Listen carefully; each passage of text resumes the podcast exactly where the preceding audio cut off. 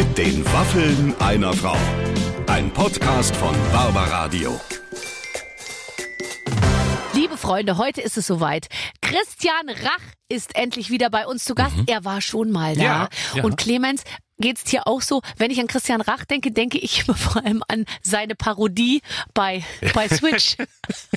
der, der immer so mit den, super. mit den Ganz Armen großartig. fuchtelt. Also, äh, ich kann sagen, äh, in diesem Gespräch hat Christian Rach überhaupt nicht mit den Armen gefuchtelt, Mhm. sondern er hat wieder einmal bewiesen, dass Menschen, die aus dem Saarland kommen oder aus dieser ganzen Mhm. Gegend, äh, die ja nah an Frankreich liegt, dass die sehr dem Genuss zugetan Ja, sind. ja. Nach allen Köchen, die wir eigentlich hier schon zu Gast hatten, will man danach eigentlich immer sofort nach Hause und irgendwas, Oh, irgendwas kochen, oder? Wir haben nur über ein Schnittlauchbrot oder ein Rührei gesprochen oder so. Und ich habe mir danach gedacht, ja, so, genau das mache ich jetzt. Genau. Also ich habe immer ähm, im Gespräch, äh, auch heute mit Christian, das, das Gefühl, danach bin ich ein besserer Mensch Mhm. und ich weiß jetzt genau, wie es geht. Jetzt gesunde Ernährung, ich hab's voll drauf. Vielleicht einfach vorm Anhören der Folge nochmal kurz checken, was ihr im Kühlschrank habt. Danach Genau. wollt ihr direkt loslegen. Ganz genau. Das darf man sich nicht mit leerem Magen, aber auch nicht mit leerem Kühlschrank Genau. anhören.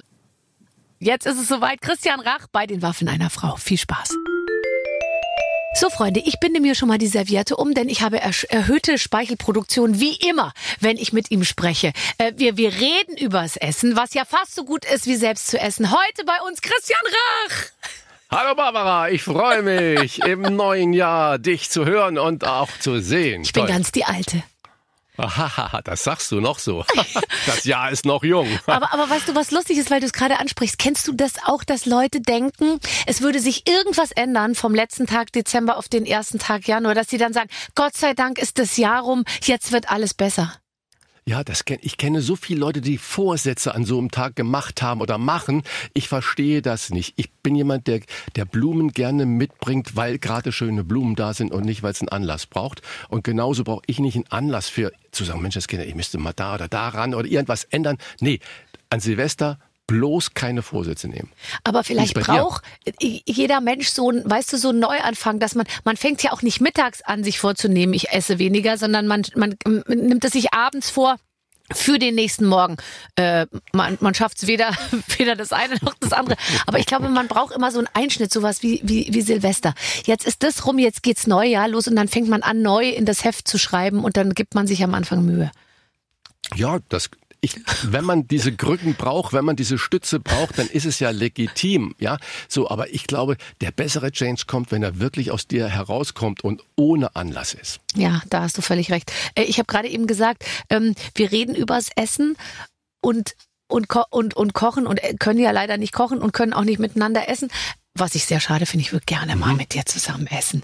Aber Ja, äh, übers Essen gerne. reden, ist, ist das was, was du gerne machst, drüber reden? Weil zum Beispiel, ich kenne Leute, meine Eltern gehören dazu, die könnten stundenlang über Zubereitung von Essen reden und das finde ich dann, manchmal denke ich mir ja dann, also nur drüber reden ist doof. Weil, nee, nee das, das ist schon nicht doof. Ich habe ja 2003 mit Fernsehen angefangen, mit Restauranttester. Und mir war in der ersten Sendung klar, dass ich das, was ich dann vor mir auf dem Teller habe, was ich bewerten soll, wo ich den Leuten, den Menschen helfen soll, dass ich diesen Geschmack, den Geruch transportieren muss, und zwar mit Worten. Mit Worten und mit Gestik. Wenn wir zusammen sitzen und ich dich anschaue, weißt du, und dir in die Augen gucken kann und dann mit den Worten, die das so beschreibe, wie es ist, das ist auch, das hat eine Spannung, das hat was Knistern, das finde ich immer, weil wir können diesen Geschmack nur mit den Worten transportieren. Und Ja. das geht auch gut. Ja, das stimmt. Und kennst du das auch, weil du sagst mit Gesten, manchmal, äh, wenn ich was koche und ich finde eigentlich, äh, es ist total super und es ist auch äh, objektiv super, weil man, ich bin ja der Meinung, man kann eigentlich nicht schlecht kochen, es sei denn, man lässt irgendwie Salz da reinfallen oder so. Ähm, und dann guckt man so, man tut so, als wäre nichts und dann guckt man aber aus den Augenwinkeln schon sein Gegenüber so an, weil man doch darauf wartet, dass der oder die dann irgendwann sagen, Wahnsinn, schmeckt es gut. Und wenn das innerhalb der ersten halben Stunde nicht kommt, bin ich so ein bisschen verstimmt. Ja, ich würde, glaube ich, sagen, du bist verunsichert. Ob du schon verstimmt bist, das weiß ich nicht. Aber eh, wenn, wenn man das, was man mit Liebe gemacht hat und vielleicht auch ein bisschen mit Können gemacht hat und Zeit investiert hat, jemand anderes anbietet und dann kommt null Reaktion. Das ist so erst einmal, oh Gott, ja, so, was, was ist da, schmeckt das nicht? Mir schmeckt's doch. Und ich sehe doch nebendran, Karl-Heinz schmeckt's ja auch. Ja. Warum sagt denn Jutta und Karin Warum nichts? sagen die denn und gar Warum nichts? sagen die denn Ja. nichts? Und so. Und das, und ich glaube, da, aber das Schlimmste ist, wenn du Essen auf den Tisch stellst, wenn du was gemacht hast und dann schon sagst, ach Gott, heute ist es mir gar nicht so gelungen. ist ganz heißt, schlecht. das, Das das, ist ganz schlecht. Nie machen. Das nie, ist wie eine Frau, machen. die sich auszieht und sagt, tut mir leid, ich habe ein bisschen dicken Bauch heute. Das geht ja, gar nicht. Nein, das geht gar nicht. Nee. Das geht gar nicht. Hast du völlig, da- das haben wir nicht abgesprochen und da sind wir völlig einer Ich Meinung. glaube, wir sind uns in vielen Sachen einer Meinung. Ja, Weil ja, ich, ich finde auch, dieses, das ist dann so, das ist zu billig, finde ich. Und Das ich, ist- ja. Ich, ich, das, das, das sagen ja auch immer nur Leute, von denen man weiß, dass es ihnen super gelungen ist. Meine Mutter ist auch Spezialist darin. Ah, die Ja. Äpfel waren heute nicht so sauer, wie ich sie bräuchte für den Ja. Kuchen. Ja. Ja, Und dann. das ist so Fishing for Compliments. Weißt du, so darum betteln. Sag mir jetzt doch, das war das geilste Apfelgericht, was du je hattest. So. Und wenn du dann sagst, ja, stimmt, und dann ist aber alles hoffnungslos. Ich frage mich manchmal, ob ich, also ich glaube, ich bin guter Koch. Ich koche sehr simpel und ich bin so eine Gebrauchsköchin, weißt du. Ich kann nicht stundenlang äh, aus Kohlrabi, Sellerie und Ding so ein Fond einkochen. Ich habe die, die, da geht mir manchmal die Zeit so aus, ja. Und ich glaube, wenn ich ein bisschen mehr Zeit hätte, würde das noch runder so manchmal schmecken. Ähm, aber ich, äh, ich koche zum Beispiel wirklich fast nur mit Salz, Pfeffer und dann und Zwiebel, Knoblauch und äh, so und mit frischen Kräutern. Aber ich habe nicht so eine ganze Batterie an so fertig ähm, Gewürzen da stehen, weißt du? Ja, Dann ja, denke ich aber mir manchmal, du- das du- ist schlecht. Weißt du, was, was das Tolle ist? Und ich hoffe, das spüren jetzt die Zuhörer auch und die Hörerinnen vor allem. Du kochst zu Hause. Das ist das Entscheidende. Du kochst und du, du musst nicht irgendwelche Fertiggewürze oder sonst was haben, sondern du sagst, du hast frische Kräuter, du hast das, das, das. Und es macht dir auch in der begrenzten Zeit, und wir wissen ja, dass du wenig Zeit hast, noch immer viel Spaß für deine Liebe zu kochen oder mal für Freunde zu kochen. Und das ist das Entscheidende. Das heißt, dieser Lustfaktor, dein neuer Dudesfreund äh, GJ hat mir vor 20 Günther Jahren hat mich Jauch. Jauch, genau, die ganze Nation hat's Wir mitbekommen. duzen uns jetzt hier. Ja, wie Aber es schön. mir noch Also, schwer.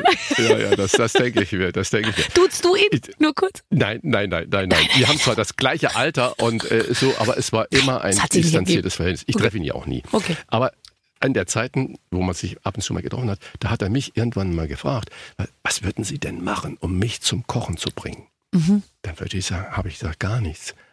Wenn man nicht will, will man nicht. Ja, das das heißt, du brauchst, auch. du brauchst einen Funken Lust daran, wirklich so dieses epikureische Prinzip, so so äh, das Leben ist lustvoll, weißt du? Jetzt und das ist nicht nur der Sexus oder sonstiges, sondern das Leben hat so viele schöne Facetten Ja. auch zu bieten und das ist nicht eine Frage des Geldes, sondern es ist eine Frage deiner Einstellung zu einer Sache.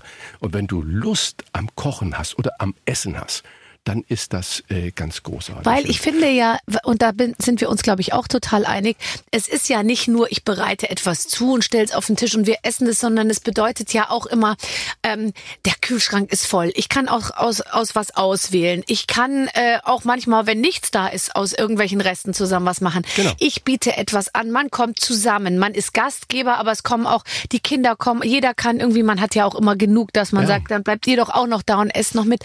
Ich finde, es ist die gesamte Welt. Also wenn jemand zu mir sagt, ich koche nicht, dann hat es für mich immer auch was von, ich habe auch keine Gäste, ich habe auch kein, ich setze mich nicht hin, ich, äh, weißt du so, also es ist, es ist so viel, es ist, ich finde, es hängt damit unglaublich viel zusammen. Mhm. Das ist- hast du völlig recht. Ja, gestern äh, bei dem schlechten Wetter äh, äh, hatte ich mir während der Weihnachtszeit mal aufgenommen, so, so wirklich so einen blöden Sonntagnachmittag Schlechtwetter-Film, äh, noch einmal Ferien. Ich weiß nicht, ob das hier mit Latifa und Gérard Depardieu, nun brauchen wir nicht über Gérard Depardieu zu diskutieren. Long Aber er stand short. zumindest lang für Genuss. Ja, ja, ja, ja, genau. Und da, in dem Film spielte er einen Koch auch. Ja. Und La Latifa, die hat eine falsche Diagnose bekommen, todkrank, und sie war, ist ja sehr äh, gut gebaut. Auch Ja. noch einmal, dann ist sie da nach Karlsbad geflogen von äh, USA aus und hat das Leben in vollen Zügen genossen. Und nebendran war so ein Tisch nur mit ganz superreichen Menschen. Und die haben gesagt, ja, ach, wir nehmen gerne das, aber ohne Kapern, ohne Butter, ohne Knoblauch, ohne das. Und der andere ohne Nüsse und so weiter. Und ach, wenn der Chefkoch jetzt noch kommt, dann sind wir natürlich ganz glücklich. Und der Chefkoch hat in der Küche abgekotzt. Verstehst du? Das, ist, das ist ja völlig klar. Also das äh, ist immer das ja. Und Latifa hat sich den gesamte Karte Ja, bestellt. mit und allem. so, Mit Nüssen mit und allem, Butter. Mit Ja. allem, Ja. mit allem. Und das ist so schön zu sehen, diese Lust. Und wenn er diese Lust an diesem Teil des Lebens hat. Mhm. Und Barbara, das ist nicht was von Geld. Weißt du, du kannst ein einfaches Spaghetti Aglio Olio, kannst du wunderbar und lustvoll machen. Und wenn du dann noch ein bisschen kleine gehackte Petersilie am Ende drüber streust, dann hat auch das Auge was. Und dann sitzt man da, guckt sich hin und wenn die leichte Schärfe noch da ist, das geht dann von oben bis unten durch den Körper hindurch. Und dann denke Mir ich, geht's ganz genauso. Und ich finde ja auch, ähm, wenn du dann manchmal liest, ja, ähm, dass die Deutschen eben daran äh, kranken und das, das ist ja auch so. Also wir sehen ja wirklich, wir sind ja wirklich. Bist du mal durch die Stadt gegangen und hast dir mal angeguckt? Ich meine, man muss sich immer an der eigenen Nase auch fassen. Die Deutschen sind ja alle fett. Es sind ja alle dick. Also ich glaube, 70 Prozent haben, haben ein echtes äh, sozusagen Gewichtsproblem. Und das liegt natürlich auch daran, wenn es dann immer heißt, versteckte Zucker, äh, äh, versteckter Zucker, versteckte Süßungsstoffe irgendwie, dann, dann denke ich mir als jemand, der ausschließlich frisch kocht, ja, äh, da, da denk, denk mir dann, lustig, wo ist denn, wo, wo könnte denn Zucker sein? Aber wenn du natürlich Fertiggerichte, fertig gerührte Soßen, Ketchup, keine, keine Ahnung, diese ganzen Alles Sachen, da ist es voll, natürlich alles voll. überall drin, ja. Ja, ja, alles voll. Da hast du völlig recht. Und äh, ich sage immer, das ist die Amerikanisierung. Wir sind 20 Jahre immer hinter den USA mit Ja. allem, sei es KI, Digitalisierung oder sonst was. Und erst recht beim Essen. So, und wenn du in den USA ähm, dich bewegst und dann siehst du das auch mit Erschrecken. Es gibt knallharte Grenzen. Es gibt ein kleiner Teil, die sind gestählt, die haben Body hier und Ja. das und Muskeln. Aber äh, wo ich nicht weiß, ob das alles immer natürlich ist. Und dann gibt's einen riesen, riesen Teil, wo du genau das siehst, was du gerade beschrieben hast. Und in Deutschland schwappt hinter dieser vermeintlichen Leitkultur immer hinterher, aber es kommt mit Sicherheit wie das Arm in der Kirche. Ja, ja. Wir haben uns das letzte Mal über nachhaltiges Essen unterhalten. Ich habe nämlich nochmal nachgeschaut, worüber haben wir gesprochen, als du bei mir warst. Zuletzt, es war vor vier Jahren. Ähm, Ja, ja. Und da weiß du, und ich ich gar habe nicht. dich wiedererkannt. Ich ja, habe dich wiedererkannt. ich hab Du hast dich kaum verändert. Ich bin Also, vom, vom Mädchen zur jungen Frau geworden in den letzten ja, vier Jahren. ja, finde ich, finde ich ganz, ganz wunderbar. Das Ja, äh, gefällt mir gut. Ähm, äh, äh, da haben wir über nachhaltiges Essen gesprochen. Da war ja jetzt vor vier Jahren war das auch schon ein Thema, aber mit Sicherheit noch nicht so, wie es das heute ist. Was würdest du sagen, hat sich jetzt noch mal geändert? Was bedeutet nachhaltiges Essen für dich? Ja, also nachhaltiges Essen für mich bedeutet, so wie du es gerade vorhin beschrieben hast, es geht nicht um Geld, es muss einfach sein, lecker sein, viel Frisches dabei sein, also Gemüse, Gemüse und Kräuter, Kräuter. Äh, ich bin keiner, der, der jetzt dem Veganismus oder äh, Vegetarismus äh, den, den, den predigt. Ja. Nein, aber ein bisschen weniger Fleisch tut der Umwelt gut, tut vor allen Dingen unserem eigenen Körper gut. Und damit müssten wir immer anfangen, dann geht's auch der Umwelt hinterher gut. Ich liebe ein gutes Stück Fleisch, wirklich, ich liebe es, aber mir reicht es einmal in der Woche. Und das ist ganz wunderbar. Und mach aus Gemüse mit irgendwas oder koch mit den Kindern mal selber irgendwas, dass die diese Lust übertragen. Und das Elternhaus ist dafür verantwortlich, eben nicht nur Tüte auf und ruf zu machen, sondern oder den Beutel aufzuschneiden oder die Glas aufzudrehen, sondern es selber zu machen und vor allen Dingen nichts wegzuschmeißen. Das heißt, der gute alte Einkaufszettel, ob du den nun im Handy machst oder auf Papier schreibst, ist die Grundlage für nachhaltige Ernährung zu Hause. Nicht zu viel einzukaufen, nicht zu viel Fertigpups einzukaufen, sondern wirklich frische Kräuter zu machen. Auch im Winter jetzt, wo draußen noch so schätteriges Wetter ist, kann man mit Kräutern das Leben bisschen erwärmen Ja, und, das stimmt. und sich Aber gutes die, Gefühl wo halte ich denn die Weil äh, wirklich, mein Mann hat vorgestern gesagt, können wir nicht mal hier ein bisschen Salbei, Rosmarin, Petersilie Mhm. und Basilikum irgendwie aufstellen? Sag ich, draußen ist es, glaube ich, ist es jetzt einfach zu kalt und drin gedeiht äh, das einfach. Also ich hast du es jemals geschafft, aus einem gekauften Basilikumtopf ähm, Ja. äh, die Ja. ich, bei mir ist das also, die, die, es ist an, es, es geht nur entweder trocken und braun oder irgendwie verfault, Ja. aber ich krieg's irgendwie Ja. nicht dazwischen hin. Kauf einen großen Basilikumtopf. Mhm, Mit, guck, dass er nicht zu, äh, nicht so ein Wochen altes Teilchen nur ist, was so schnell hochgezogen ist. Man sieht es manchmal an die, der Farbe der Stängel, wenn er dunkelgrün ist und stabile Stängel hat. Den nimmst du, Ja. topfst ihn aus und zerteilst ihn mit dem scharfen Messer in vier Teile. Ah, Und dann und dann pflanzt du ihn in den größeren runden äh, Ja. äh, Blumentopf. Also alle vier Teile, aber Erde, getrennt alle vier voneinander. Teile Okay. mit viel Platz voneinander und stellst ihn ruhig, also wenn es jetzt Minusgrade ist, wie wir im Februar vielleicht noch jetzt noch mal richtig bekommen, äh, stell sie ihn an einen geschützten Ort, aber lass ihn auch überleben. Wenn es jetzt friert, bitte reinholen, Ja. aber er braucht diese Wurzelfreiheit. Und dann kommt auch Basilikum, äh, den du ist kleinen gut. Töpfchen. Wirklich, und es ist mir schon gelungen. Rosmarin hast du überhaupt kein Nee, Problem. der Rosmarin ist easy, auch. das Genau. ist kein Problem. Und Salbei, ehrlich Da- gesagt, kriege ich eigentlich auch in Thymian. Das, das Aber ist, ja, da- okay. Wenn dein Mann diese Anforderung da an dich stellt, Ja, das ja, ich schon absolut. großartig. Darf muss ich ich dir noch einen jetzt- Tipp muss ich geben? jetzt hinkriegen, Wo- weißt du? Muss ich wo, hinkriegen. Wo, du, ja, ja, wo du ihn mit überraschen kannst, ist Lorbeer, frischer Lorbeer. Im Nein, Gar- den, den, den hat er in geflochtener Form, lege ich ihm den immer auf den Kopf morgens, wenn er aufsteht und unter die Dusche geht. Dann trägt er den Lorbeerkranz, den habe ich ach so, vorbereitet. Ach so, und, und wie, wie in Finnland dann wird nee, zum Auspeitschen habe ich geschlagen. Birkenzweig. Oder einfach sowas aus dem Sexshop. Ganz klassisch, genau. Ja, ja, ja es gut gemacht Da muss ist. man ne? auch mal auf, Ja. äh, weißt du, nicht natürliche Materialien Ja, zurückgreifen. Ja, ja, das ist völlig richtig. Wenn sie ohne Erdölprodukte sind, geht's auch. Ganz genau. Wir haben eine vegane Peitsche. So, Ja, sehr gut. Aus Jute. oh Gott. Oh Gott, ich sehe schon die Überschrift. Ähm, ähm, äh, wir, wir, äh, das, das, das So. werde ich machen mit dem Basilikum. Das ist eine gute. Ach so, ich dachte jetzt mit der veganen Nee, Peitsche.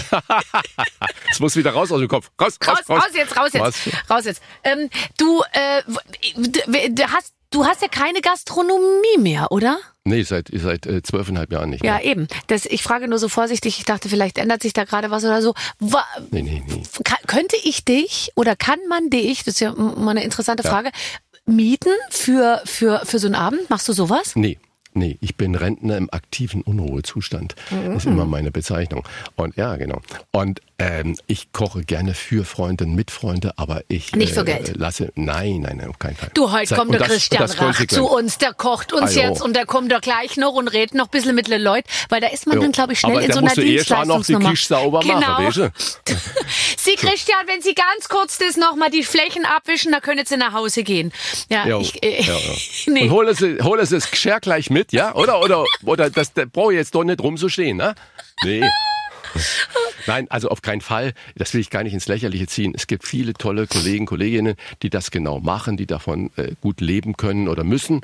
Und ähm, nur für mich war das völlig klar. In dem Moment, wo ich die Tür zugeschlossen habe, war es das mit solchen Aktionen. Und äh, so, das habe ich seit äh, dieser Zeit, seit also über zwölf Jahren nicht mehr gemacht. Wie hast du dein Leben als Gastronom in, ähm, in, in Erinnerung und, und bist du manchmal froh, dass du sozusagen diesen Abschnitt abgeschlossen hast? Du, ich, ich habe das Leben als Gastronom ganz intensiv und positiv in Erinnerung. 80, 90 Stunden in der Woche Arbeit im physikalischen Sinne könntest du es nicht aushalten. Also ist die einzige Lösung, das Leben so zu führen, dass du es begreifst, dass es dein Leben ist und Genau, nicht, dass, es, dass du zur Mhm. Arbeit gehst. Wenn du zur Arbeit gehst, bei denen, wenn ich dich sehe, die vielen tollen Jobs, die du machst, wenn das alles nur Arbeit ist und wenn du nur immer ein Hölzchen in den Mund machen musst oder unter die Augen äh, dir verschieben musst, dann wirst du das nicht aushalten. Ja. Es muss ein Teil von deinem Leben sein. Und das ist ja das, was dich so faszinierend macht, dass man man, man spürt Barbara Schöneberger. Ne? Und die Leute reden da, entweder die Schöneberger oder Barbara, sagen die Leute, sagt keiner zusammen in, in, in einem Wort. Und man spürt deine, dein authentisches Sein. Und äh, das ist einfach das Wunderbar. Und so ist es dann auch, wenn du als Gastronom da unterwegs bist. Und ich hatte ja fünf verschiedene Firmen da drin dann. Und das geht nur, indem du es das, indem du es begreifst, dass es dein Leben ist. Wenn du physikalisch zur Arbeit gehst, Weg, mal Strecke, mal Kraft oder Zeit und wie auch immer das heißt, äh, hast du verloren. Hast du verloren. Nee, ich glaube, man muss Gastgeber sein, man muss Menschenfreund Genau. auch sein. Ich glaube, ich, ich sehe das eben ja auch so oft und das wollte ich mit dir nur einmal besprechen.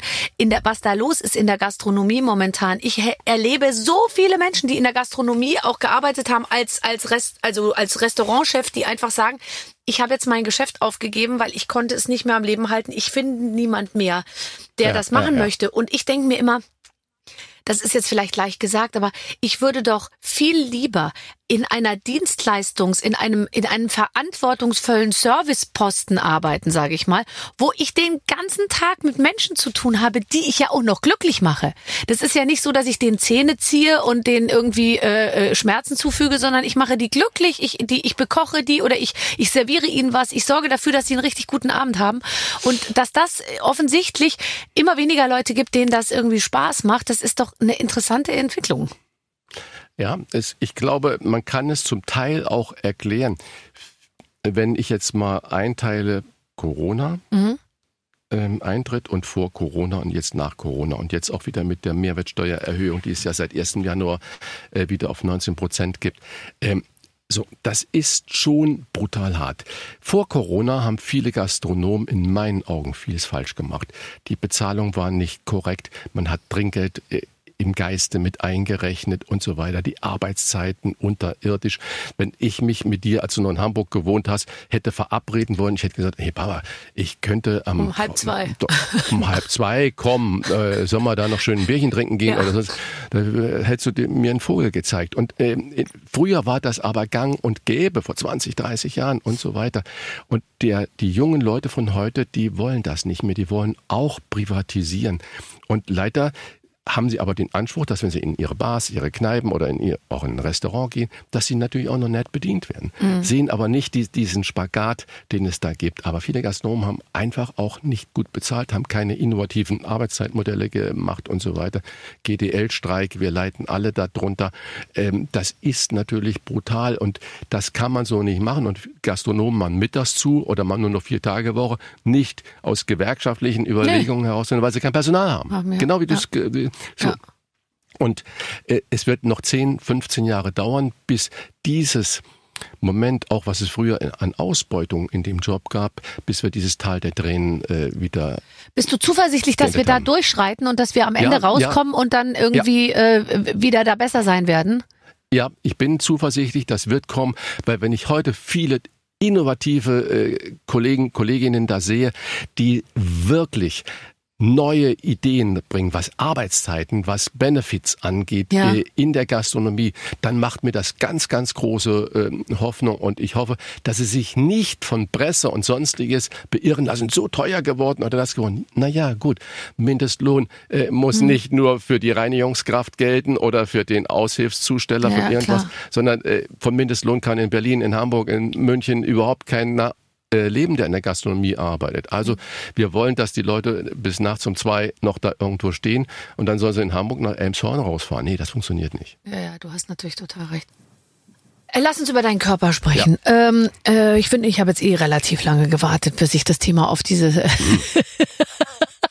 äh, stimmt das, dass du eine Männer-Yoga-Gruppe hast? Das stimmt, ja. Wir, zweimal die Woche, könnt ihr auch, das ist mittwochs und äh, sonntags, ja. äh, treffen wir uns in kleinen Kreis. Das sind mal drei, mal wir sind maximal sechs äh, Leute, mhm. einen kleinen Pavillon. Mhm. Und wir machen ganz intensiv untereinander äh, Yoga. Und das ist nicht so, Om nee, nee. heilig. Das ist ja auch nicht äh, Yoga. Ja. Das, das ist auch nicht Yoga, genau. Es gibt immer einen Moment der Stille auch, dich erstmal zu sammeln, weil meistens kommst du gerade aus ihrem Job heraus mhm. oder sonst was. Der eine ist Chefarzt sowieso, der andere ist das und das.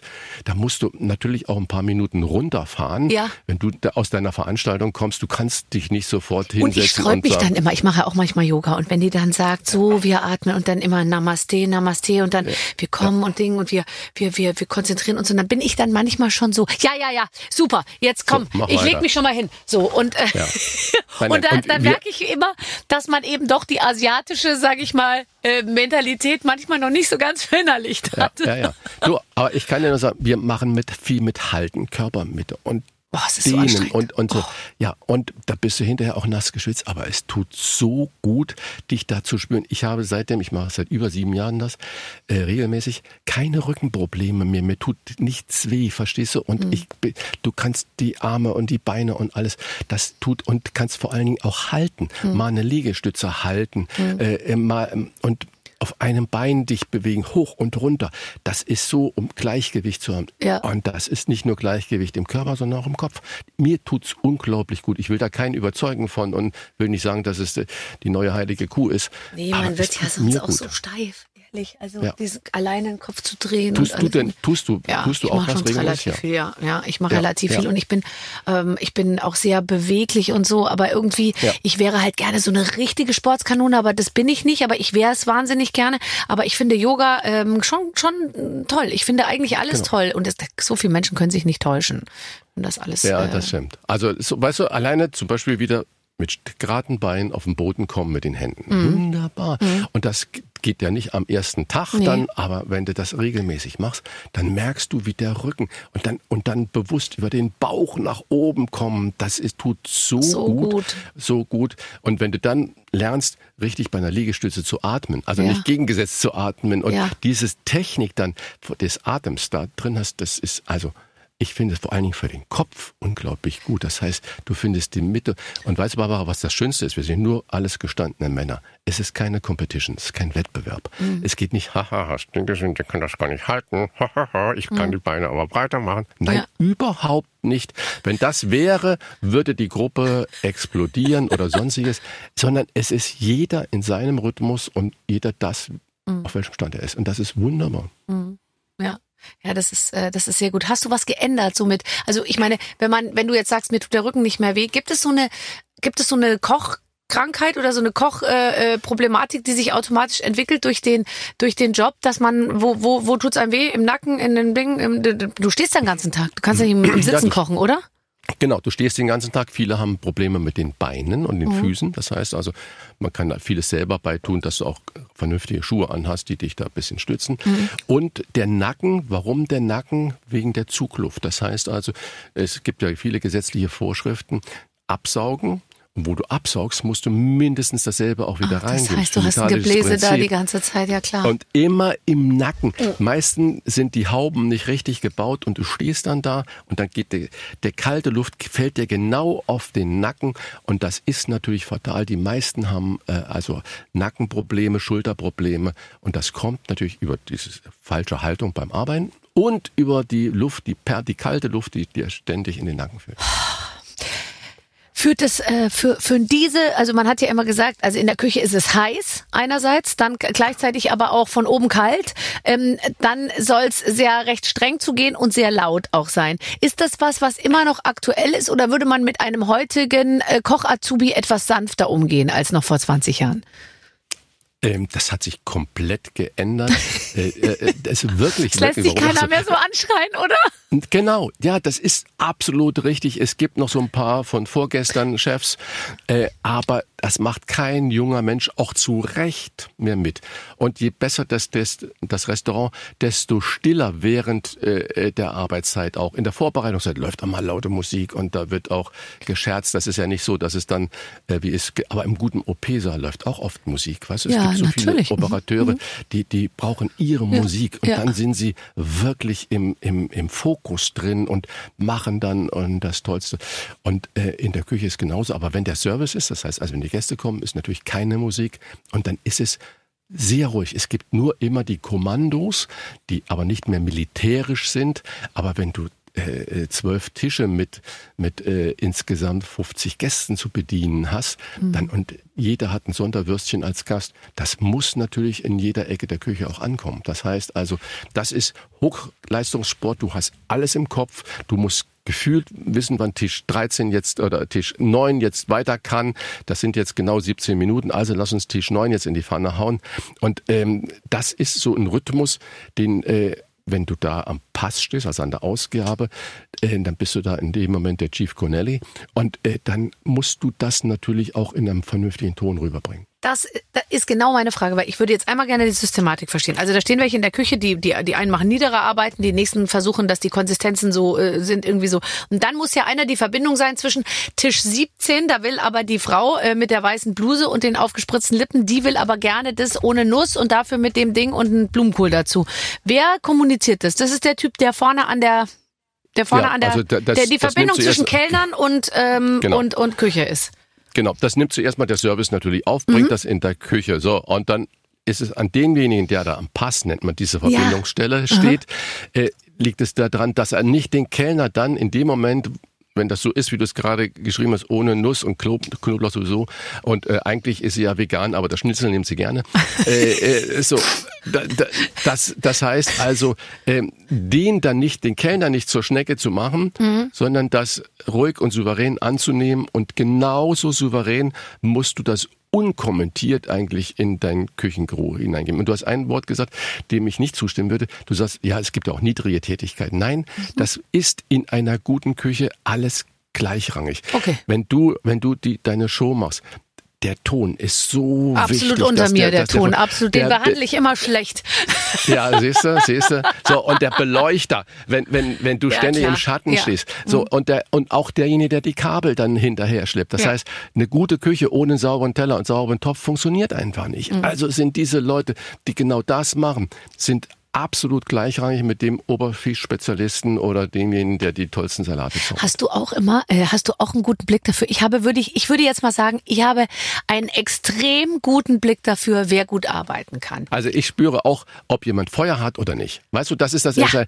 Und wenn jemand Feuer hat, dann will er, auch wenn er noch nicht alles kann, ja. weil jeder fängt an irgendeiner Stelle mal an. Ja. Und äh, äh so, wenn das erstmal eine Kamera auf dich guckt, dann denkst du, oh Gott, was ist da jetzt los und was muss ich tun und muss ich mhm. nicht nicht tun. Mhm. Und äh, so und das ist aber auch, ob du den Abwasch machst oder den Fisch auseinanderschneidest oder sonst was. Aber wenn du siehst, dass noch jemand die Augen rechts mhm. und links auf hat mhm. und aufmerksam ist und das sich bei den Kollegen, Kolleginnen ja. noch was abschaut, ist das wunderbar. Und dann siehst du, das geht. Und wenn jemand das so macht, und dann zuerst noch dreimal sich selber durch die Haare fahrt, dann weiß ich, okay. Ja, ja, und so einfach so, so ab, so, so irgendwie so, du merkst so, die gucken sich so Sachen ab, aber die verstehen nicht, was es, oder da wird nicht mal eine Tür, äh, also hm. ich, du siehst doch manchmal, kennst du das, wenn du irgendwo bist und dann willst du irgendwo was, du hast was in der Hand und dann nimmt dir das jemand ab und macht dir die Abfalleimertür schon mal auf, weil so, oder, also so, dass du einfach siehst, ah, da sieht jemand, was passiert und, und hilft irgendwie hm. so mit, da, das, äh, dann ist man so glücklich, wenn man sowas äh, erlebt. Hm, ich habe so ein, ein, ein Beispiel Beispiel, das erzählte meine Frau immer, äh, kleines Kind auf dem Arm, also unsere Tochter auf dem Arm, mhm. ein Junge geht die Tür vorweg rein und sie steht da, denkt, ah toll, Tür ist auf und der läuft weiter und die Tür geht so vor den Nase, wo ich genau weiß, dieser junge Mann, der, der ist, der wird nie eine Empathie für sein ja. Umfeld haben. Ja. Nie. Ja. Weil wenn er das in der Situation und hatte nicht, nicht sieht und nicht den eigenen Antrieb hat. Oh, da kommt eine Frau mit dem Kind und zwei Einkaufswagen, ja. äh, zwei Einkaufstaschen noch ja. auf dem Arm und ja. ein Baby und, und oh, da halte ich mal die Tür genau. auf. Ja, äh, so dann weil oh Gott, dann denke ich schon armes armes Land, ne? Ja, aber du, ich meine, man sieht's ja selber in seinem Umfeld, oder? Man ich habe ja auch unterschiedliche Kinder und Ding und so, da sieht man schon, okay, der eine, der sieht mehr, wo, wo es fehlt als der andere und so. Also das ist ähm, das ist äh, das war schon immer so. Oh, jetzt will ich mit dir ein Spiel spielen. Pass auf, Christian. Äh, liebe Barbara, lieber Christian, ihr spielt heute mal wieder einen alten Klassiker der Barbara-Radio-Welt. Wie finden wir eigentlich? Wir haben mit Christian nämlich jemanden hier sitzen, der schon viele Küchen und Restaurants gesehen hat. Diese geballte Wucht der Expertise wollen wir nutzen und von Christian wissen, wie er zu gewissen Themen steht. Wir haben eine Liste vorbereitet. Wir sind gespannt. Die Sterne-Redaktion. Ähm, jetzt pass auf. Wie finden wir es eigentlich im Restaurant nach Leitungswasser zu fragen? Es ist völlig legitim und äh, in Ordnung. Und Leitungswasser heißt immer für umsonst, ne? Da kann man nichts verlangen dann, oder wie, wie, ist, wie ist das ja? Ja, du kannst aufbereitetes Leitungswasser haben, kennzeichne das gleich auf der Karte und dann kannst du einen kleinen Obolus für nehmen, weil die Gläser, die Garaffen müssen sauber sein, das ähm, genau. Wasser wird gefiltert. Das kann sein, das darf aber nicht 10 Euro kosten. Okay. Wie finden... Aber es ist, Entschuldigung, in ja. ganz Europa ist es eigentlich Usus, genau das so zu machen mit dem Leitungswasser, nur die Deutschen haben da noch einen im Kopf hängen. Das stimmt wirklich. Also wenn du in, ja. in ein Restaurant gehst, in, zum Beispiel, ich gehe öfter mal in Schweden oder so, komm, kriegst du immer sofort eine Flasche Wasser immer. auf den Tisch, ohne genau. es zu bestellen. Ohne. Es wird Ganz einfach genau. hingestellt. Ja. ja. Und die gucken dich komisch an, wenn du ein, äh, Wasser in einer anderen Flasche willst und sagst dann noch Pellegrino, dann sagen die, oh, komm, noch. Weißt du, dass ich da echt jetzt drauf achte? Ich habe jetzt versucht, ähm, weil ich habe gelesen, ich weiß nicht, was deine Meinung dazu ist, dass man jetzt nicht die ganze Zeit Leitungswasser trinken soll. Obwohl wir haben immer unser Leben lang Leitungswasser getrunken, aber ich habe jetzt schon gelesen, dass in Berlin zum Beispiel im Leitungswasser schon einige Rückstände äh, sind, was Hormone angeht und so. Und ich bin ja nicht total esoterisch, aber dann dachte ich mir, ach, da bestelle ich jetzt mal lieber Wasser in allen Variationen. Ja, aber du, Baba, du kannst ja. auch einen tollen Filter bestellen. Du musst den Filter nur auch ab und zu mal zweimal im Jahr So, wechseln. und da ist das Und das Problem. ist wirklich super. Und der, der filtert auch diese Hormone und Wirklich? diese Mi ich habe so einen Filter in dem raus. Einwaschbecken sogar. Aber Ja, der ja, ist, ich habe ja, den einmal aber- rausgenommen, dachte ich mir, ob der nicht eher uns Schaden zugefügt hat über die letzten acht Jahre. Ich hatte den natürlich schon eine Weile vergessen da. Ja, Und wie immer, wir haben Thema. gefiltertes Wasser. Und dann habe ich den da unten rausgeholt und dann dachte ich mir, ich glaube, ich habe eine Kaulquappe gesehen. Ja, ja, da ist das Glas schon alleine weggelaufen, du. Ne? Ach, das hat uns alles abgehärtet. Aber okay, also ein Filter, meinst du, dass der auch Hormone äh, rausnimmt? Aber es muss dann so ein Ding sein, was richtig im Wasserhahn eingebaut ist, ne? Ja, ganz genau. Ja, unterm Wasserhahn macht Ja, genau. man das. Das kommt da, wo das Wasser aus der Wand kommt und zwischen der Wand und, Und dem Ablauf oben. von oben, dem Ja. Hahn. Genau, da kann man super Filter einbauen. Okay, weil ich habe nämlich Wir jetzt können äh, keine Werbung für ein Produkt machen, sondern müssen wir für einen Vertrag machen. ganz genau. Ähm, Wir sind aber offen, wollte ich nur sagen. Ja, ja, ja. ja. Falls uns jemand zuhört. Ähm, ich habe da nämlich Wasser gekauft, äh, was dann auf dem Balkon draußen steht. Sieht jetzt aus wie so eine Leergutannahmestelle bei uns da draußen auf dem Balkon. Und habe dann nämlich gedacht, ich bestelle jetzt natürlich nur Wasser aus der Region. Und man glaubt ja gar nicht, wie viel es in Berlin und Brandenburg. Es gibt ganz schön viel, was man, was man dann irgendwie bestellen kann. Und jedes Wasser schmeckt total anders. Ja, das stimmt. In jedem Wasser hast du andere Lagersachen. Das heißt, eine hat Lehm äh, als Grundlage, andere Buntsandstein und dann gibt es Schiefer und so weiter. Natürlich in Brandenburg und Berlin gibt es keinen Schiefer, aber egal, wo das Wasser dann herkommt, schmeckt anders. Ja. Richtig. Wie finden wir All You Can Eat? Äh, grausam. Grausam. Never ever. Auch die ganzen Gutscheinhefte, liebe Gastronomen, lasst euch nicht verarschen. Und All You Can Eat ist einfach eine, was, was will man da anbieten? Das kann, äh, Entschuldigung, ich kann mich aufregen. Ja, ich merke schon. Oh, Ja, guck ja. mal, er regt Oh, sich ja, auf ja, der ja. Rach. Ah, jo. Ah, jo. Wie finden wir es eigentlich, das Essen zurückgehen zu lassen? Also wann, was wäre überhaupt ein Grund, ein Essen zurückgehen zu lassen? Ist dir das schon passiert und wie hast du reagiert?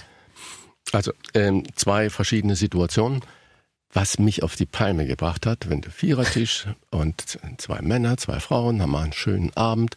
So, und 20 Minuten, 25 Minuten sind um. Es kommt der nächste Gang, der wird gemacht. Natürlich, je höher die Qualität ist, der Fisch auf den Punkt gebraten, das Gemüse knackig, wunderbar, die Soße ohne Haut und ohne alles und die Kräuter frisch und grün drüber eine Minute, zwei Minuten bevor das Essen serviert wird, gehen die beiden Damen zusammen zur Toilette. Und das Essen kommt, das Essen kommt, so wird an den Tisch gestellt. Äh, Chef, das Essen ist, äh, die, die Damen sind nicht da. Ja, dann so, geh sie holen. Ja, da- da- was machen die beiden Herren der Schöpfung dann sagen? Können Sie das Essen bitte mit in die Küche? Wir wollen ja zusammen essen. Ja, leck mir am Arsch. Weißt du, das ist dann, die Ja. geben den fertigen Tisch. Wenn ich dann das Essen, nachdem sieben Minuten umgegangen sind, Ja. wieder so servieren würde, Ja. wie, wie es da rausgegangen gehen Sie wieder in der ganzen Reihenfolge, müssen Sie sich wieder hinten anschließen bei den, weil, wie, wieso sollen andere Tische darunter leiden? Ich kann Ja. aber den Fisch, der sieben Minuten dann im Wärmebereich gestanden hat, nicht mehr servieren, weil er dann nicht mehr die Qualität hat. Mhm. Das heißt, die Soße fängt an, eine Haut zu ziehen und so weiter. Wenn man so Essen zurückgehen lässt, dann gibt's Tüvö la Clack, ja klar. Ja. So, das andere ist, wenn es nur, ach, das schmeckt mir nicht, kannst du nicht zurückgehen lassen. Weil das ist, der Geschmack ist individuell. Wenn du aber sagst, du möchtest gerne zum Beispiel, machen wir ganz simpel, ein Stück Fleisch Medium haben und es kommt furzgrau auf den Tisch, dann ist es ein Produktionsfehler und das solltest du unbedingt zurückgehen Dann lassen. zurückgeben. Okay. Dann gehen zurückgehen lassen. Oder wenn es komplett versalzen ist. Aber äh, nicht. äh, gibt's das in Restaurants noch? Also dass man, ich meine, ich, es gibt schon manchmal so, so geht man mal so zum Italiener und dann denkt man sich so, ach guck mal, das Das schmeckt jetzt irgendwie alles so ein bisschen gleich, so ja. Ja, aber dass ja, man ja. wirklich sagt, es ist so schlecht, dass man dann kann man halt hinterher sagen, ja, es war jetzt nicht besonders und so, aber dass man es dann wirklich zurückgehen ließe, das ist schon manchmal, gell, da versuchen sich da Leute natürlich auch manchmal ein bisschen zu auf dicke Hose zu machen. auf dicke. Hose zu machen. Aber weißt du, was, was noch schlimmer ist? Wenn dann irgendwas hat dir nicht geschmeckt oder du hast einen Tick zu lange gewartet oder es kam zu schnell. Und dann gehst du zu, runter zur Toilette und dann wird sofort gepostet. Also der ist ja ganz scheiße. Ist das so? Ist das, die finde Realität von Gastronomen? grausam. Das ist Das interessant. ist die Realität. Das ist die Realität von ganz vielen Gastronomen. Ich finde es ganz grausam. Von den Leuten, die dann sofort posten. Jeder kann von mir aus alles sagen, aber bitte mach, lass eine kleine Pause dazwischen. Wenn Mhm. ich denke, was, wie sieht denn die Schöneberger da jetzt heute wieder aus? So, aber wie sieht die Schöneberger aus? Weißt du, vielleicht ist ja gerade nur irgendwas, äh, die, die Spange schief, aus dem ja, Kopf gefallen. ja, ja. Und sofort gibt es die Meinungsäußerung und sofort wird negativ gemacht. Es wird nicht positiv gemacht, es wird immer negativ gemacht. Aber ich habe noch niemals in meinem Leben, also ich bin jetzt auch nicht, ich muss sagen, ich gehe jetzt auch nicht ständig essen oder ich gehe sogar relativ wenig essen, aber ich käme gar nicht auf die Idee vorher, ich würde immer in so einen Laden reingehen und sagen, ich lasse mich überraschen. Ich käme wirklich nie auf die Idee, äh, vorher äh, Bewertung mir durchzulesen. Weil es ist, Ja, wer schreibt so eine Bewertung? Ja, die, die, äh, weißt du, also das ist ja genau die, die Kommentare äh, in meinem Instagram-Account schreiben, wer die haben ja dann immer, die wollen was sagen, die wollen gehört werden, wollen vielleicht auch auffallen. Schreibt ja jetzt nicht jeder, der da essen war, eine Bewertung, sondern nur Ja, ganz ja. wenige. Also TripAdvisor und Co. ist für mich die schlimmsten Portale für sowas, weil es unqualifizierte Meinungsmache ist und nichts mit Bewerten zu tun hat. Ja, kann ich verstehen. So, letzte Frage. Wie finden wir eigentlich Reso, ähm, ähm, Restaurants mit Zeitslots? Also das habe ich jetzt immer mehr schon mal erlebt, dass du, dass die dir sagen. Also ja, ich kann es verstehen aus gastronomischer äh, Richtung übrigens. Ähm, wenn sie um 8 Uhr kommen, müssten sie halt um 10 wieder weg sein. Ja, ich glaube, diese 8 Uhr bis 10 ist, kenne ich weniger, aber man kann sagen, um 18 Uhr fängst du an und du musst um 20 Uhr äh, Ja. wieder weg sein, weil dann von 20.15 Uhr bis Open End ein nächster Tisch ist. Okay. Für viele ist es wirtschaftlich zwingend, das so zu machen, wenn das Restaurant gut ist und äh, man zum Beispiel jetzt Mittag nicht mehr genug Personal hat, dann ist eine Doppeltbesetzung, äh, wenn die Nachfrage da ist, ohne äh, Tadel. Ja. Kochst du nach den Aber- Rezepten von anderen? Äh, nee, ich koche, immer- ich koche noch nicht mal nach meinen eigenen Rezepten. Ich koche also, Ja, ich koche wirklich so wie du, Barbara. Der Kühlschrank, ah, was ist da drin und so weiter. Und dann wird da irgendwas draus gemacht. Und wenn du es mit Liebe machst, und ich kann es natürlich dann auch ein bisschen auch handwerklich noch, es kommt eigentlich immer was raus, was essbar ist. Gut essbar ist. Natürlich. Ich bin auch manchmal ein bisschen sauer, wenn mir jemand so vorschreiben will, eine Messerspitze äh, irgendwie und so, weißt du, dann denke ich mir, du blöde Kuh, ähm, das, äh, das finde ich mir doch selber raus, wenn ich das jetzt gleich abschmecke. Oder vier Umdrehungen aus der Pfeffermühle und so, da wäre ich Ja, einfach sauer. Aber, aber sprich mal bitte mit Redakteuren oder Redakteurinnen, sind es ja meistens bei Frauenzeitschriften. Ja. Wenn du ein Rezept machst, ich habe schon solche Kämpfe da mal ausgefordert, wo du dann eben das nicht, nehmen Sie etwas äh, Muskat noch. Ja, das muss genau sein. Unsere Leserinnen, und das sind ja meistens ja Frauen, Ja. die wollen genau wissen, willst du fünf Wacholderbeeren oder sieben Wacholderbeeren? Mhm.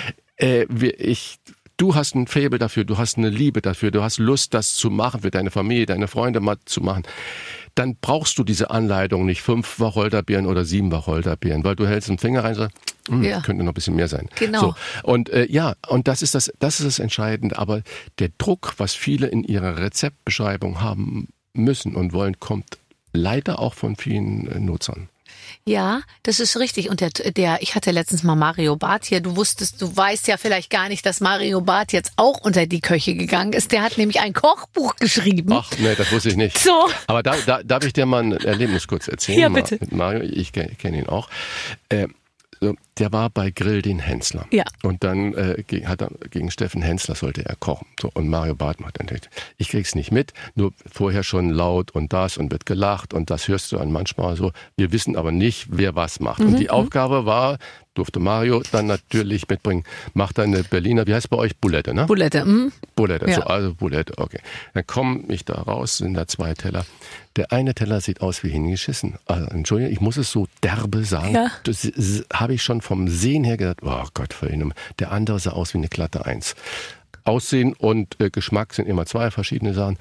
Ich, den, der so völlig daneben aussah, probiert, der schmeckte auch noch so. Und der andere sah nicht nur aus wie eine Eins, war eine glatte Eins. Dann dachte ich, ach, der Mario, was hat er, hat da voll daneben gegriffen. Ich denke nie darüber, wer würde was machen, nie. So, und dann der eine zehn Punkte, der andere dachte ich, naja, in der Güte des Herzens, äh, äh, ich könnte nur zwei Punkte geben, aber ich gebe mal fünf Punkte damit, sonst ist der Abend ja schon gleich Ja. zu Ende. Ähm, so, und was war?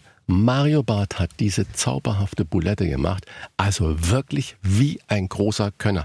Da muss ich, ich weiß nicht, was er sonst so kann oder ob, wie er das geübt hat, aber das war fantastisch. Wirklich, Barbara, wenn er dich mal einlädt und sagt, heute Abend gibt's Buletten, freut dich drauf, weil das hat der sensationell gemacht. Ja, sensationell. Und der hat mir nämlich großartig. auch dieses Kochbuch, muss ich jetzt auch sagen, also das, äh, ich war verwundert und dann stellte sich aber heraus, er hat ein also mal abgesehen von allen technischen Hilfsmitteln, die er in der Küche stehen hat, hat er gesagt, er hat so eine Gastro-Küche, mit der er 92 Essen auf einmal Ja, siehst du, so. So, Und, das ist dann, ja. ja. ja, und was ich aber eigentlich sagen wollte war, der hat mir erzählt, dass er solche krassen Anfeindungen gekriegt hat, weil in seinem Kochbuch in einem Rezept irgendwie ein Teelöffel Backpulver vergessen wurde oder so. Und da melden sich dann die Leute und haben sich aufgeregt und Das äh, funktioniert ja gar nicht. Was oder, ist das also, oder denn? Halt, äh, keine Ahnung, also so und, und er meinte auch, er hat richtig, er hat noch nie so viel Feuer gekriegt wie da mit diesem Kochbuch. Ja, ja, ja, ja, ja. ja, das ist das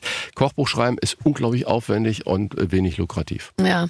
Ähm, ist deine eigene Küche wie so ein, wie muss ich mir das vorstellen, wie so ein Raumschiff? Also ist es so, dass man sagt, boah, ich bin Ganz- jetzt hier in so einem, in so einem spacigen Ding gelandet? Nein, überhaupt nicht. Ich habe zwar Edelstahl-Arbeitsflächen da, das ist äh, für mich ist das das sauberste und da kannst du auch was drauf machen, Mhm. richtig. Aber es, ich habe äh, vier, äh, ich habe zwei Gasplatten äh, Mhm. und aber auch vier äh, Elektrodinger. Das heißt, es sind sechs Kochstellen. Ja. Das ist toll und ich habe eine vernünftige Haube, die auch wirklich was wegnimmt, die nach draußen geht. Äh, also nicht so eine Spielzeugsache. Weil Ich habe keine Haube. Mich nervt dieses Ah, Gebrumme da. Nee, es gibt es auch ganz wunderbar ohne Gebrumme. Das kannst du machen. Also da solltest du dich mal erkundigen. Nach einer guten Technik äh, steht ein Herd an der Wand oder eh mittendrin? Steht in der Mitte. in der Mitte, okay. Dann gibt es Und natürlich. drüber äh, ist es eine ganz schöne hohe Decke. Ich dachte mir, in unseren Räumen zieht's ja zügig sowieso ab. Nee, nee, nee, nee. Wenn du dann. äh, ja, hm, okay. ja, also ich, ich persönlich mag's nicht, wenn alles nachher äh, nur nach äh, Essen riecht. Ich Ja. liebe Essensgeruch, aber wenn Fett spritzt in Nebel weg und alles ist in Ja, Nebel ja, weg, stimmt schon. Äh, Hast recht. Ich, ich hab's gerne, wenn es dann abgesaugt wird. Letztens hatte ich mal Besuch von einem etwas älteren Mann und der kam in unser Haus und sagte, ui, ui. wie schade, Aber ich dass war's nicht. Nee, wie schade, der war noch viel älter als du. Die scha wie älter. schade, sagt er, dass die Küche so nah am Wohnbereich ist. Wäre doch viel schöner, wenn man das im Keller hätte, hat er dann so gesagt. ja. Und habe ich gesagt, ja, aber hier kocht leider die Hausfrau selbst. ja, und ja, ja, deswegen ja, ja. Möchte sie gerne am Wohnbereich sein. Es ist ja auch so ein bisschen 80er, dass die Küchen irgendwo hinten am Ende des Ganges sind, wo, wo die Hausfrau genau. dann schön gegen die gekachelte Wand guckt den ganzen Tag. Ja. Eigentlich ist die Küche Zentrum des Hauses äh, und das wurde erst über Frankfurter Schule, hat man das so in kleine Schläuche gepackt und früher war es immer nur der Raum, der geheizt wurde und wo das Leben stattfand und das ist bei uns zu Hause genauso. Ja, ja, ja. Also, Also ich habe eine schöne Küche, aber jetzt nicht eine abgespacete Küche, das um die Frage nochmal auf den Punkt zu bringen. Ich denke mir immer, ich, wenn ich mir noch mal ein Haus baue, also selber baue, würde ich mir nur eine Küche bauen. Ja. Ja, Also eine Küche Schlafzimmer. Ja, genau. Wobei, also ich hätte auch kein Problem damit, wenn es in so einer Art, vielleicht kleinen Abteilung, weißt du, weil ich finde das schon sehr sexy, die Vorstellung. Ja. Mhm. Du kochst und dann guckst du guckst schon so aufs Bett, weißt du? Und dazwischen dann nochmal so ein, aber eben nur ein Raum. Also ich stelle mir vor, dass diese Küche, dass ich möchte gerne mal so eine Küche haben, wo, wo mittendrin so Sofas stehen und so, dass man sich da gar nicht rausbewegen muss, weil ich habe ein relativ großes Haus und ich, ich saß noch nie auf meinem Sofa. Ich weiß gar nicht, wie sich das anfühlt. schlecht. Ich, Ja. ich stehe aber den ganzen Tag in der Küche. Ja, verkaufst bei Ebay, das kriegst du viel mehr Geld los, Den als Rest du der Wohnung verkaufe ich einfach. Ich sage, wir hätten Sie Interesse hier zu wohnen? Ohne Küche Aber, allerdings, die brauche ich selbst. Ich, äh, ich komme ja aus dem südwestdeutschen Raum, also Saarland. Und äh, da war Essen und Trinken immer groß geschrieben. Und meine Oma und mein Opa, die hatten immer ein Chaiselong, so hieß Ja, das auch. ja. Also ein Schlafsofa in der Küche, in der Ecke stehen. Und mein Opa war Schlosser und der kam dann von da Hause. Und ein- eine Geschichte, muss ich sagen, man, der hat dann immer um 4 Uhr oder um halb fünf hat er sein Essen bekommen, sein Mittagessen bekommen. Und mein Opa durfte den Salat, es gab jeden Tag für ihn einen Salat, aus der Schüssel essen. Und da saß ich als kleiner Junge so davor, da, oh, wenn ich groß bin, dann möchte ich einmal das Privileg auch haben, den Salat aus der Schüssel essen zu können. Und dann hat er sich, nachdem, hat er Auf sich die aufs Chaiselong Chaiselong gelegt und hat ge- geschlafen. oh, zur Seite und hat eine halbe Stunde geschlafen und da ist ein Garten. Weißt Ja. du, so, das ist so, aber genau das steckt ja hinter dem, was du gesagt hast. Das ist so schön, solchen Lebensraum. Ich bin so haben. Ist traurig, wenn jemand aus der Küche rausgeht, um irgendwie vor den Fernseher oder, oder weißt du, irgendwie, ich sag, wo gehst du denn jetzt hin? Also wo ist es denn schöner als hier? Ich finde dieses, dieses, wir sind alle Ja. zusammen in der, in Ja. der Küche, wenn es irgendwie geht. Um Gottes ist ja natürlich auch ein Luxusproblem und viele Küchen sind zu klein, aber ich würde immer versuchen, mit so einem Klapptisch in jede kleine Küche irgendwie eine Sitzgelegenheit reinzu, reinzubauen, auf jeden Aber Fall. Abzug würde ich dir noch empfehlen. Kannst du in den Block bauen. Ruhig und leise, geschallgedämpft. Nein. Gut. Das verbaut mir auch die Sichtachse, weißt du, dann raus aus Nein, Fenster und den so. kannst du aus dem Block heraus. Ach so, der soll so gut. hochfahren, okay. Ja, ja, ja, geht. Ja, also ich glaube, ich investiere erst gut. noch in was anderes, bevor ich in so einen Abzug investiere. Da, da muss ich dich, kannst du mir nicht irgendwas anderes empfehlen? Ich habe auch so eine, ich habe mir damals, Tim Raue wohnte mit mir in einem Haus und der hat mir meine Okay. Geräte empfohlen und der hat dann gesagt, du brauchst unbedingt eine Tellerwärmer und du brauchst unbedingt einen Nein. Dampfgarer. Und der Tell, die Tellerwärmerschublade ist voll mit äh, Backformen und, Hm. und, und Auflaufformen. Die habe ich noch niemals für Teller benutzt, weil da muss ich so viel rausräumen, das geht gar nicht. Und der Dampfgarer, den haben wir 20 Mal benutzt und dann hieß es, ähm, Programm S stand da, weiß ich noch, ist schon sehr lang her, ähm, Reinigungsprogramm laufen lassen. Siehe, siehe ähm, Prospekt. Und guess what? Den Prospekt hatten wir natürlich weggeworfen und jetzt kommt, seit zehn Jahren haben wir den Dampfgarer nicht mehr benutzt, weil keiner von uns weiß, wie man diese Reinigungstablette da reinstellt. Ich finde den Dampfgarer völlig überschätzt in der privaten Küche. Okay. Also so, weil so viel Dampfgaren kannst du gar nicht. Spargel, Äh, Kartoffeln, Fisch, das war irgendwie super. 20 Mal hat's toll funktioniert. Und letztens sagten meine Kinder, ist das da oben eigentlich ein Fernseher? Dann sagte ich, was? Oh nein, das ist der Dampfgarer, den habe ich schon ganz vergessen. Ja, da gibt's einen Knopf und dann geht's. Ja, ja, Ach, sehr schön. Nein, okay. Ja, ähm, erzähl mir, ist ähm, Wolfgang Bosbach ein Genießer? Ähm, Wolfgang Bosbach isst sehr gerne. Und das ist die beste Voraussetzung, äh, auch zu genießen. Ich glaube, er ist nicht so, dass er da hunderte von Euros für ausgibt. Ähm, er spielt gerne Golf. Das Ja. kann ich ja euch erzählen, das ist überhaupt kein Geheimnis. Das ist für ihn ein unglaublich toller Tool der Entspannung. Und wenn es dann am Ende des Tages noch was Gutes zu essen gibt, aber eher so ein bisschen diese Hausmannskost, aber die gut gemacht, ähm, Lachs auf Spinat und einer weißen Soße, das ist eines seiner Lieblingsessen. So, und ähm, das ist alles nicht teuer, das ist alles simpel zu machen und da sagt meine Frau ist die beste Köchin. Wunderbar. Also der, ich, ich spreche Wolfgang Bosbach deshalb an, weil ihr gemeinsam euch zusammengefunden habt zu einem Podcast. Wie Ja. kommt man auf Wolfgang Bosbach, der äh, zwar auch im, ich glaube, der wohnt ja nicht auch im Südwesten, nee, der wohnt irgendwo im Rheinland. Bergisch Gladbach. Ah, der wohnt in Bergisch Gladbach. Bergisch Gladbach. Also, ja, wo habt ihr euch kennengelernt und wie ist es dazu gekommen, dass ihr beiden einen Podcast macht? Du, wir haben uns vor Jahren kennengelernt, so wie man sich auf vielen Veranstaltungen kennengelernt. Wir unterstützen beide äh, auch äh, Sachen für Kinder und so weiter. Und dann ist man gemeinsam auf der Veranstaltung und das geht ja wie mit den, was du vorhin mit den Mitarbeitern ge gesagt hast. Entweder hat man gleich so eine Chemie mit irgendjemand und äh, so, es gibt viele von prominenten Kollegen, Politikerinnen und Politiker, wo ich sage, oh, bleibe von mir. Ähm, so, und es gibt auch eine Menge, wo ich sage, super sympathisch und so weiter. Und irgendwann tauscht man sich halt mal aus und dann tauscht man auch mal die Kontakte aus. Und dann kam der ehemalige äh, Redaktionsleiter von Frank Blasberg, der uns beide kannte, auf die Idee gesagt, Menschenskinder, wollt ihr nicht zusammen was machen? Und dann haben wir uns angeguckt und gesagt, ja, eine gute Idee. Ja. Und dann äh, haben wir das äh, beschlossen und ähm, gemacht und es ist unglaublich gut und die Leute lieben das. Wir haben, ich weiß nicht, 750.000 Abonnenten dafür. Nicht dein Ernst. Doch, es Das ist habe ich ja Wahnsinn. noch nie gehört. Und, und es ist toll. Und ähm, das ist ähm, so, wir, wir kriegen alle tollen Leute, die wir wollen, vors Mikrofon. Ja. Und wir machen das so, die, der, die Redaktion sitzt in Köln, der Producer in Saarbrücken. Ich bin, wo ich bin und Wolfgang Bosbach ist, wo er ist und unsere Gäste sind sowieso dort, wo sie sind. Und wir sprechen äh, ich sag, mal, mit dem Finanzminister oder mit Parteivorsitzenden genauso wie mit ähm, einem Wissenschaftler, Schriftsteller oder äh, jemand aus dem Volk. Und das ist, oder Sportlern. Und ähm, diese Mischung macht's, glaube ich, und wir wollen keinen überzeugen. Nicht so wie bei Markus Lanz, weil ich finde, es alles gut, was, aber so, ah, jetzt habe ich dich doch, du hast du mal vor 27,5 Jahren genau das andere gesagt. Und Ja. jetzt sagst du das, wie kommst du dazu? Nee, wir, wir wollen einfach mal den Menschen den Raum geben, dass man zu, dass sie mal einen Standpunkt von A bis Z erzählen, erklären können. Nicht ohne auch eine kritische Frage zu stellen, aber wir wollen keinen überführen. Und wenn Sarah Wagenknecht dann erzählt, was sie wie vorhat, ist das toll. Und wenn Saskia Esken nichts erzählt, ist es genauso entlarvend, wie wenn jemand überhaupt nicht mehr aufhört. Aber ihr, ihr habt ja auch ein tolles Überthema, was ich eigentlich, das wäre ja eigentlich mein Traumthema, nämlich ihr, ihr heißt ja Busbach und Rach die Wochentester. Was ich, Genau. was ich fantastisch finde, weil dann hast du natürlich auch immer so einen super Leitfaden, was einen aber leider auch dazu verführt, ähm, dass man äh, nicht dazu verführt, sondern dazu zwingt, äh, ordentlich jetzt auf Zack sein zu müssen, was die, was die Woche angeht. Also du kriegst mit Sicherheit ja redaktionell dann auch ein Briefing, was ist alles passiert, aber man muss ja dann in so einem Gespräch auch zu vielen dieser Themen echt eine Meinung sich gebildet haben. Das ist ja gar nicht so einfach. Also wir haben immer ein tolles Briefing, was unsere Gäste angeht, mhm. aber über das, was wir in der Woche wichtig fanden, oder sowas, das ist mein eigener Part. Das heißt, du hast völlig richtig, es ist immer eine große redaktionelle Vorbereitung und äh, äh meine Frau schimpft immer schon und sagt, Mensch, Kinder, du guckst ja nur noch Nachrichten oder sonstiges. ja. So, oder, ja. So, oder. Aber ich, ich, ich bin sowieso ein Lesejunkie. Weißt du, ich liebe Bücher lesen und ähm, das finde ich ganz äh, wunderbar.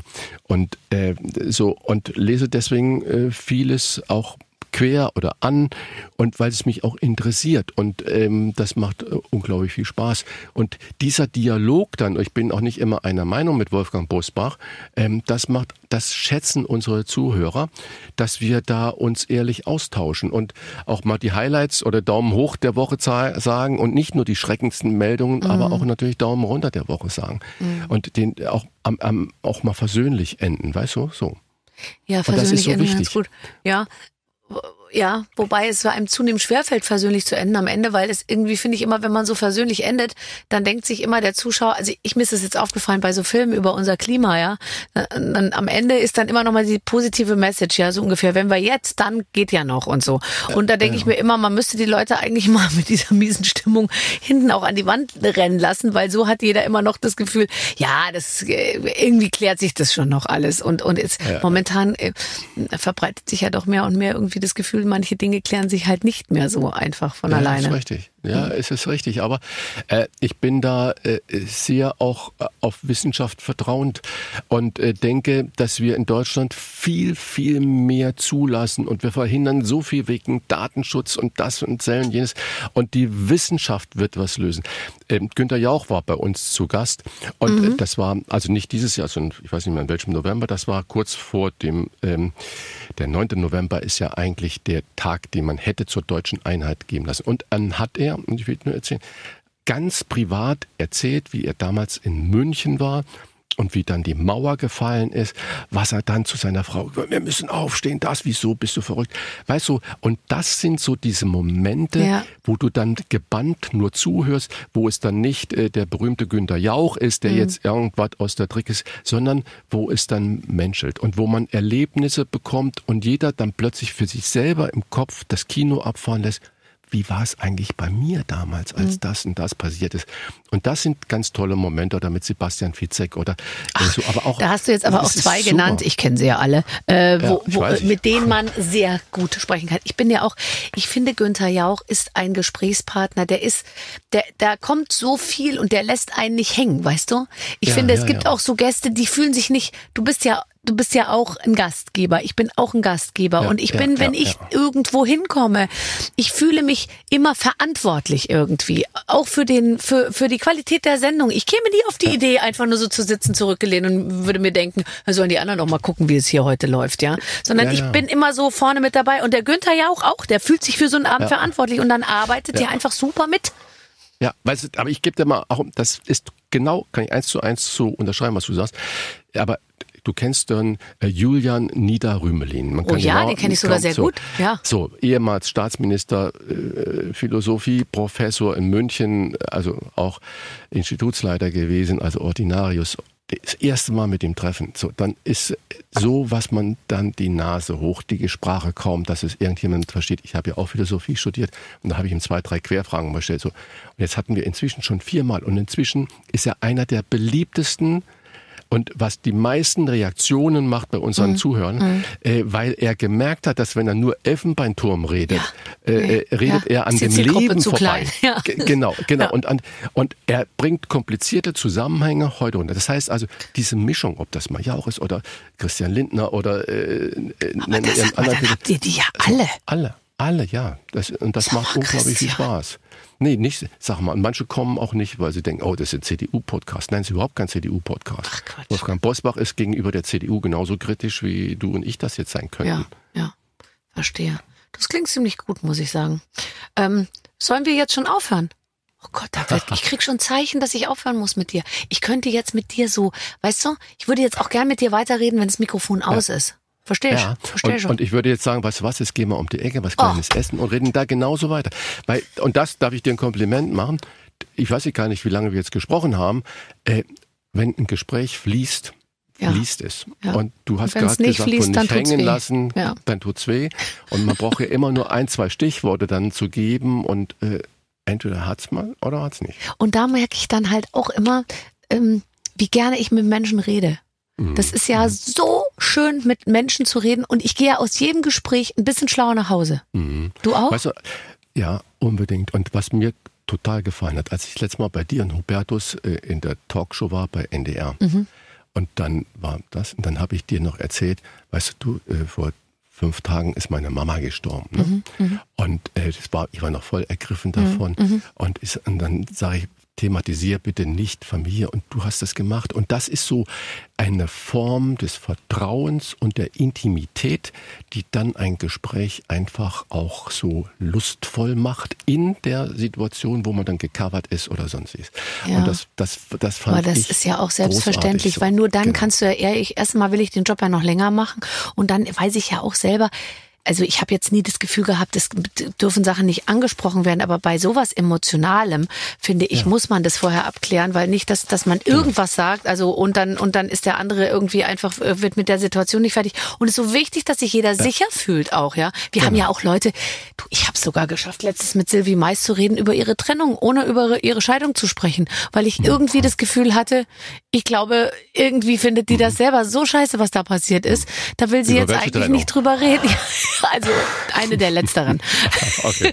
Die war nämlich verheiratet, was man fast nicht mehr merkt, wenn man mit ihr redet, weil sie schon wieder so in der nächsten Liebe drin ist. Aber irgendwie, ich habe auch manchmal so ein, ich, ist übrigens auch mein journalistisches Problem. Also respektvoll mit jemandem umzugehen ist eine Sache, aber manchmal müsste ich vielleicht auch mal ein bisschen konkreter nachfragen bei so Pille-Palle-Themen, ja, wie eben Trennung oder neu, du hast aus Versehen schon wieder geheiratet und so. Und das traue ich mich dann nicht, weil ich die Leute nicht so in Bedrängnis bringen will und das ist eigentlich schlecht. Manchmal müsste ich da ein bisschen mehr bohren. Nehmen wir uns vor fürs nächste Mal. Ah ja, siehst du, ah, da will ich mal richtig bohren. So, jetzt aber erstmal äh, vielen, vielen Dank für dieses schöne Gespräch und äh, ja, ich würde mal sagen, in regelmäßigen Abständen besuchen wir uns Ja. jetzt gegenseitig in unseren Gerne. Sendungen und Podcasts. Gerne, Barbara. Christian Rach, tschüss. Schön. Tschüss, tschüss, tschüss. Also, ich gehe jetzt gleich an den Kühlschrank und gucke, dabei. was ich aus Mozzarella, Tomaten und ein bisschen Schnittlauch zusammen Magie. machen kann.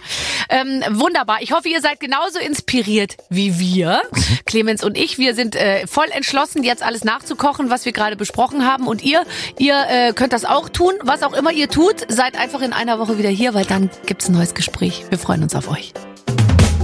Mit den Waffeln einer Frau. Ein Podcast von Barbaradio. Das Radio von Barbara Schöneberger. In der Barbaradio App und im Web. barbaradio.de.